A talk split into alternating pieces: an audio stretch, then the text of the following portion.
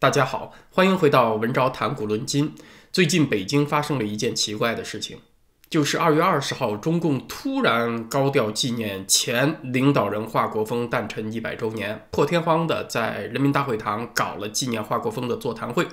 王沪宁和韩正两个政治局常委出席，王沪宁还讲了话。说到华国锋啊，我相信七十年代以后出生的绝大多数中国人听说过这个名字，但实际上对这个人说过什么、做过什么，对他的事迹是非常陌生的。可能绝大多数人对华国锋的了解，仅仅来自于中学历史教科书里面谈到终结文革、粉碎四人帮啊，华国锋是参与人之一。至于他之前和之后的事迹啊，所知就极少了。我记得在我刚上小学的时候，翻开语文教科书的第一页插图，就是群众欢天喜地的簇拥着国庆的花车，花车上面就是华国锋无比光辉伟岸的头像，这个头像下面呢就是一行大字：永远拥护华主席！惊叹号。中国八零后、九零后这两代人呢，恐怕很难想象，他们都没怎么听说过的华国锋曾经这么风光过啊！说永远拥护华主席，但永远有多远呢？啊，大概就是四到五年这么远啊，其实还没有那么长时间。一九七七年，中共第十一届全国代表大会上面，华国锋达到了他人生看似的顶峰，担任中共中央主席、中央军委主席和国务院总理。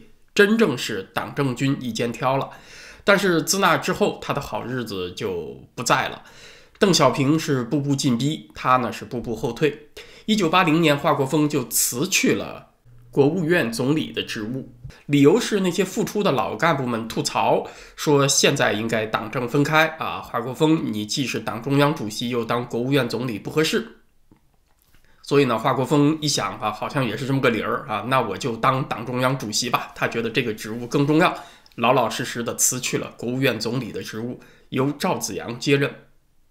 不过他从政府一把手退下来之后呢，他党内的职务也不牢靠了。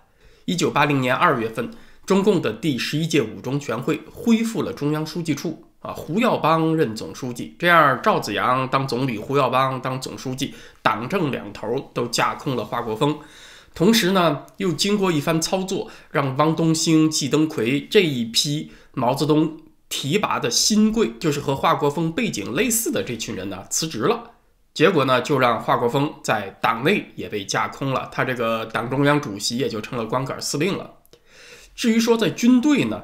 邓小平复出以后，成为中央军委副主席兼总参谋长，在军队，华国锋也说不上话了。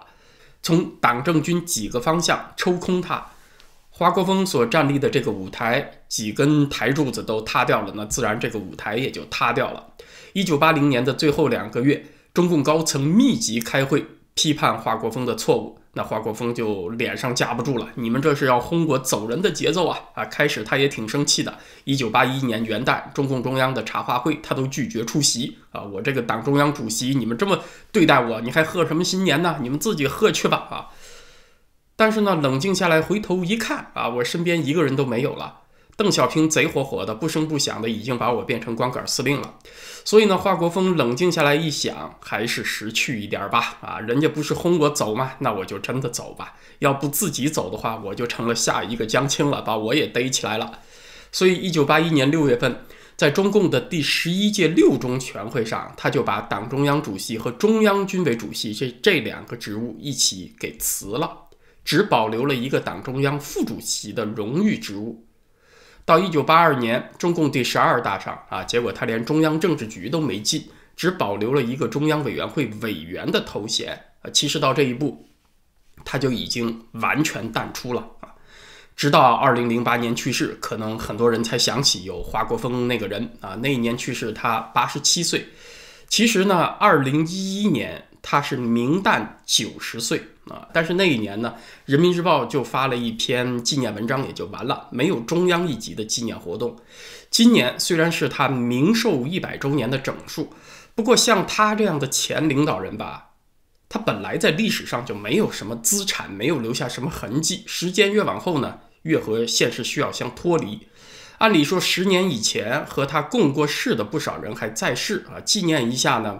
呃，还有点人气啊！现在跟他共过事的人，对他有直接记忆的人就更少了，反而是超出了以往的纪念规格，所以说不能算太正常。那为什么习近平要去纪念华国锋呢？啊，我看到了有几种分析，一种分析是说，今年习近平要为中共建党百年大操大办，他得做预热，就先去纪念华国锋啊，还得为明年他二十大上连任铺路，得拉拢各方面的势力。这种说法呢，我是不赞同的啊，是觉得他不太靠谱，因为华国锋没有留下任何势力，甚至在人们的头脑中都没有留下什么印象，他不代表什么可以被拉拢的势力。在逮捕四人帮以后，华国锋留下的我们今天还能够看到的唯一遗产，恐怕就是天安门广场那个毛泽东纪念堂了。他作为毛泽东的接班人，神话毛是他自己的权力基础，所以华国锋对这事儿也特别上心。但是我估计八零年以后出生的人，很少有人知道那个纪念堂是他主持修建的。另外一种解读呢，就是习近平纪念华国锋是想拿他对毛泽东的恭顺听话来教育现在党员的。这个解释呢，我觉得相对靠谱，但是我有更进一步的理解，就是习近平这个动作恐怕表示他选拔接班人呢在进行当中了啊。纪念华国锋呢，就是给未来潜在接班人看的，你们得以华国锋为榜样啊。据说当年这个毛泽东给华国锋留有一张纸条，写的是“你办事我放心”啊。放心才是作为接班人的首要条件呐！啊，是要传递这个信息。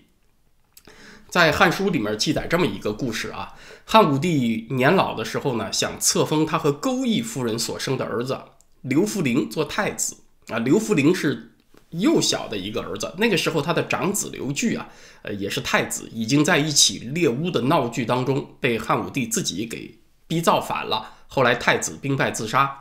那现在只有这个小儿子幼子刘弗陵合适了，但是这个未来的皇帝现在太年幼啊，汉武帝呢就得给他物色辅政大臣，于是武帝就相中了霍光。那这个霍光呢，就是那个很著名的讨伐匈奴的名将霍去病同父异母的弟弟。汉武帝就做了一件什么事情呢？啊，他没有直接去和霍光约谈什么的啊，而是请宫廷画师画了一幅画。画的是周公背着年幼的成王接受诸侯的朝见。成王呢是周武王的儿子，周公是他叔叔，曾经代成王摄政，就画了这么一幅画送给霍光啊。过了几年呢，这个汉武帝病重，然后在病榻前面，霍光就垂泪询问说：“陛下真有不测了，请问谁可以继承大位呢？”汉武帝就说了一句：“我几年前送了一幅画，你看没有啊？”那说我看了。那那幅画的意思你应该明白吧？周公背成王什么意思呢？我就是要立小儿子做皇帝，你来做周公辅佐他啊。其实呢，这幅画的意思我估计啊，霍光早明白了，但是到最后呢，还不得不有这么一问。汉武帝呢，一开始暗示他，现在呢，也不得不给一个明确的答复。那这个故事里面啊，就有一个问题了。就体现出中国帝王心术当中特别微妙的地方，就是大家想啊，汉武帝是谁呀？啊，那是纵横开河，是非常强势的一个君主啊。他是想捧谁就捧谁，想杀谁就杀谁。他提拔一个霍光，不是很容易的一件事情吗？一道诏旨就解决问题了啊。他有必要搞得那么复杂吗？还画幅画啊，搞得那么含蓄，暗示他，就算有些话不方便于公开说话。下一道密诏不就完事儿了吗？哎，这就是汉武帝的心机。要知道，未来的辅政大臣呢，就是未来的权力中心啊。这个事情不好，太早就说明的，它会引起现在朝臣当中产生动荡，就引起党派的分化，破坏现在的格局了啊。所以这个事儿不能过早说明。同时，未来的辅政大臣这个人和我有没有默契啊？得找个事情来检验一下。而且，会不会这个人啊？他知道被皇帝相中以后就野心膨胀呢。你别看他现在是个很忠厚老实的人啊，权力这个东西就像那个《指环王》里的魔戒啊，你得戴上，你才知道他经不经得起诱惑。真把这个权力宝座放在他面前的时候，他会不会有变化，这就不知道了。所以呢，汉武帝就给他那么一点暗示，看霍光能不能理解他的言行举止有没有变化啊，有没有得意忘形、野心膨胀啊。啊，只要出现野心萌发的现象，汉武帝一翻手就可以把他干掉，没人能说什么呀。因为我只是送他一幅画啊，你说这幅画是这个意思，我回头可以不认账啊，我就是暗示一下，这个暗示怎么解读都可以，我可以说我没那意思啊，我干掉他，我不算翻脸不认账啊，所以你看这里的心机是很深的。其实呢，汉武帝晚年呢是这个国家政治和家庭都经历了一系列变动，在那个巫蛊之祸当中啊，这个故事说起来话很长了，今天没时间讲啊，就是一起这个汉武帝由于。修仙寻道所产生的猎巫，这么一起政治阴谋吧。在这起阴谋当中，连他的皇后卫子夫和太子刘据都中招了啊，最后都被逼自杀。汉武帝呢，也算是经历了这个家庭和国家的双重打击啊，这个家破人亡了都，所以也真心不想再折腾了，所以也就玩起了含蓄暗示这一套。嗯，中共呢对。中国的历史文化，什么敬天信神、四维八德这部分是没去学啊，帝王心术学起来却是很溜的。所以呢，呃，在我看来，纪念华国锋是要挑接班人的节奏啊，暗示下一代接班人要以华国锋为榜样。在中共二十大上的那个接班人序列是应该启动了。现在啊，党内没有人敢主动提这个茬，谁主动提谁就是图谋不轨。但是所有人都知道这事儿他不可能永远拖下去。连毛泽东到晚年都不能拖下去，何况习近平呢？啊！但是这事儿呢，得让习近平自己来说。习呢，就以暗示的方式开头。按照江湖两届的旧例啊，这个下一届接班人得要先成为中央政治局常委，担任国家副主席、中央军委副主席或者国务院第一副总理这样的职务。在明年的中共二十大上，这个接班的节奏就得开始了啊！这个新上来的人得在这样的重要职位上历练一阵，再过五年才能够开始接手。所以，这个高调纪念华国锋呢，是有给接班人定调的暗示。那我想啊，呃，如果朝这个思路发展的话，我们可以看从今年到明年，政治局委员和国务院副总理这样级别的高干呢，很可能就会有变动了啊。这是咱们讲中国的政治。关于川普这边呢，也做过更新啊。美国的最高法院今天做出一个决定，就否决了所有关于大选的诉讼。这几个案子呢，都是在拜登就职之前提出来的，但是最高法院今天才做出裁决啊。这个结果呢，其实并不意外啊。我也不想花时间在这事上说太多。现在引起关注比较多的是最高法院的另一个决定，就是他。是要求川普向纽约州检察官提交他过去八年的税表。这个案子呢，也是从大选之前拖到现在的。去年十月份，美国的第二巡回上诉法院是判决川普需要向检察官提交他的报税单。啊，川普呢是把这个事情上诉到最高法院，现在是最终裁决了。那这里就有个问题啊，可能有的朋友觉得纳闷儿，西方不是讲官员财产公开吗？那为什么川普还一直顶着拒绝公开他的报税单呢？那是因为在美国这种普通法国家，法律体系相当复杂。美国的总统竞选人他并不一定是在职的官员或者议员，他不一定现在担任公职，竞选过程中很可能是平民，所以法律呢就不便于规定啊，说总统竞选人得去公布个人报税材料这么详细的财务信息。总统竞选人公布税单呢？它是一九七三年开始的传统，它并不是法律。那川普这么几年，他从二零一六年开始就这样啊，拒绝公布自己的税表，那是不是啊？他在掩盖什么呢？啊，像很多左派媒体说的，这方面呢，我觉得川普是有可能有不便于公开的东西，是想掩盖住一些东西啊。但是是不是他偷税漏税了呢？现在纽约州检察官扭住这个事情不放。想往刑事调查的方向走嘛？但是我觉得啊，百分之九十五以上都是不会有结果的。因为川普如果真的这个偷税漏税的话，首先找他麻烦的还不是纽约州检察官呢，那得是美国的税务局。何况还过去了四年呢，那怎么那个税务局都不会放过他的？所以呢，我觉得查这个刑事问题啊，呃，极大可能不会有结果。那川普呢，极大可能他没有直接违法。但是呢，查川普过去的税务信息，倒是很有机会去打击川普声誉的。比如说，啊，美国一个普通中产家庭，呃，一年几万美元都要交个万八千税的。川普呢，他有各种各样合理避税、合法避税的方法啊。他当总统之前，可能每年只交了普通中产阶级的税，那个人所得税啊，这个事儿呢就可以拿来炒作了，就说明川普你不诚实啊，你这么有钱，你才交这么点税，你不为国家做贡献啊，你怎么有资格从政呢？啊，就可能拿这个问题来说事儿。再比如呢，呃，可能找出一些财务数据，说川普啊，你没有自己宣传的商业上那么成功，你也是欺骗选民什么什么的啊，因此呢。在通俄门失败和两次弹劾失败以后，这个报税案就成了左派对付川普最后的武器了。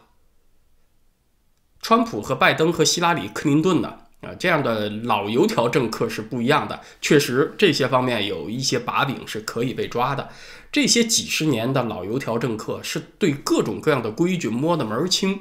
你让他们拿自己的报税表，那都是很漂亮的。你让让他拿过去十年、二十年的啊，都是完美无瑕的。可是，二零一六年以前，川普都是商人，当然也是按商人的习惯办事儿。美国的富豪都避税，川普也不例外。呃，有一个流传很广的传说，就说巴菲特讲他交的个人所得税只相当于他的办公室秘书。可是现在川普去从政，跨过这条界了啊，这个左派就得着把柄了，他就可以拿几十年老油条政客的那个模子去套他。于是川普就吃了政治天然不正确的亏啊，这个亏他是避免不了的。大家看，现在拜登的儿子都还没有从中国的公司里撤出股份呢。然而川普已经是平民了，还扭住他。过去若干年当总统，包括当总统以前的啊那几年的税表不放，这也是政治正确衍生出的一个现实荒谬啊！拜登是信誓旦旦说过，我没有拿过中国乌克兰的一块钱啊，也很可能他说的是对的，他确实没拿过，钱都是他儿子拿的。这些政客对这套玩法是非常熟悉的，他们就用他们自己有优势的规则，很溜的啊去压制川普。现在啊，就是这么一个状况。最高法院是做出了川普要交税表的裁决啊，这个事儿最嗨的当然就是左流媒体了，因为他们又有料可挖了嘛。这个川普落选，拜登进白宫以后，一度啊，他们的收视率啊，什么这个订阅率掉的很多。现在好不容易又得着一个可以反复炒作的事儿了啊，他们肯定很嗨。这个财务信息有一大特点呢，就是它必须要经过很复杂的解释才能够被人们理解。你像就我自己有这么一小公司。很多财务方面的概念，我都是挺二乎的啊！你要不给我很详细的解释，我你让我光去看那个数字，我是看不懂的啊！所以，我们公司财务的事儿，我全都交给我太太去解决。那川普的那个财务信息就不知道比我复杂多少倍了，那一般人更看不懂了。所以呢，他怎么避税的，依据哪条法律，得经过很专业、很细致的解释。人们才能听得懂，可能解释了你都还听不懂，所以呢，就非常容易被断章取义拿来扣帽子和夸大。这个信息权呢，当然是有利于左派的啊，因此这个发展的方向，他们是很高兴的，又得着一个大把柄。但是呢，这也起到一个反作用，就是这个从形式方面去打击川普可能性不大，但是呢，你反复拿这个规则和信息权来打击他，就会促使川普得加快步骤。开办自己的媒体平台了。刚刚是有消息人披露，就说川普已经为建立新的社交媒体平台筹集到了几亿美元的资金。二零二零年，推特是宣布巨亏的十一亿美元啊，所以现在看起来，川普这个新平台一办起来，那个推特就垮掉了啊。现在还有很多这个保守派的用户留在推特上啊，比如我还留在推特上，是因为我们没有更好的选择。我肯定是不喜欢推特，但是另外平台上用户太少的话呢，它意见就比较单一，缺少多样性。对我这样的媒体人来说呢，就不便于马上转场，所以我不喜欢推特，也得暂时耐着。那么只要川普的社交媒体一起来啊，用户数突破到一个及格线，那很多媒体人和网红，我相信都会跟着转场的，那又会反过来加速左派社交媒体平台的崩塌。所以现在这个左派很嗨，又得着机会拿税表说事，同时呢，其实也是给了川普一个动力，就是办这个保守派的社交媒体平台啊，得加速了啊，得不能拖着了。左派越是穷追猛打、追杀到底，其实也越是给整个形势的变化呀加速，它会起到这么一个客观作用。时事话题呢，咱们今天聊到这儿。明天在咱们的会员网站文招点 ca 上是道理博士带来的他在波兰华沙的游历印象，就是道理博士想通过游记这种方式来谈波兰的制度变迁和波兰对这个人类文明所做的贡献啊，这也是一个很别致的角度。欢迎大家在正月优惠期加入咱们的会员网站，同时也是会员 APP 文招点 CA。在 YouTube 这个频道上，咱们下回再见，谢谢大家。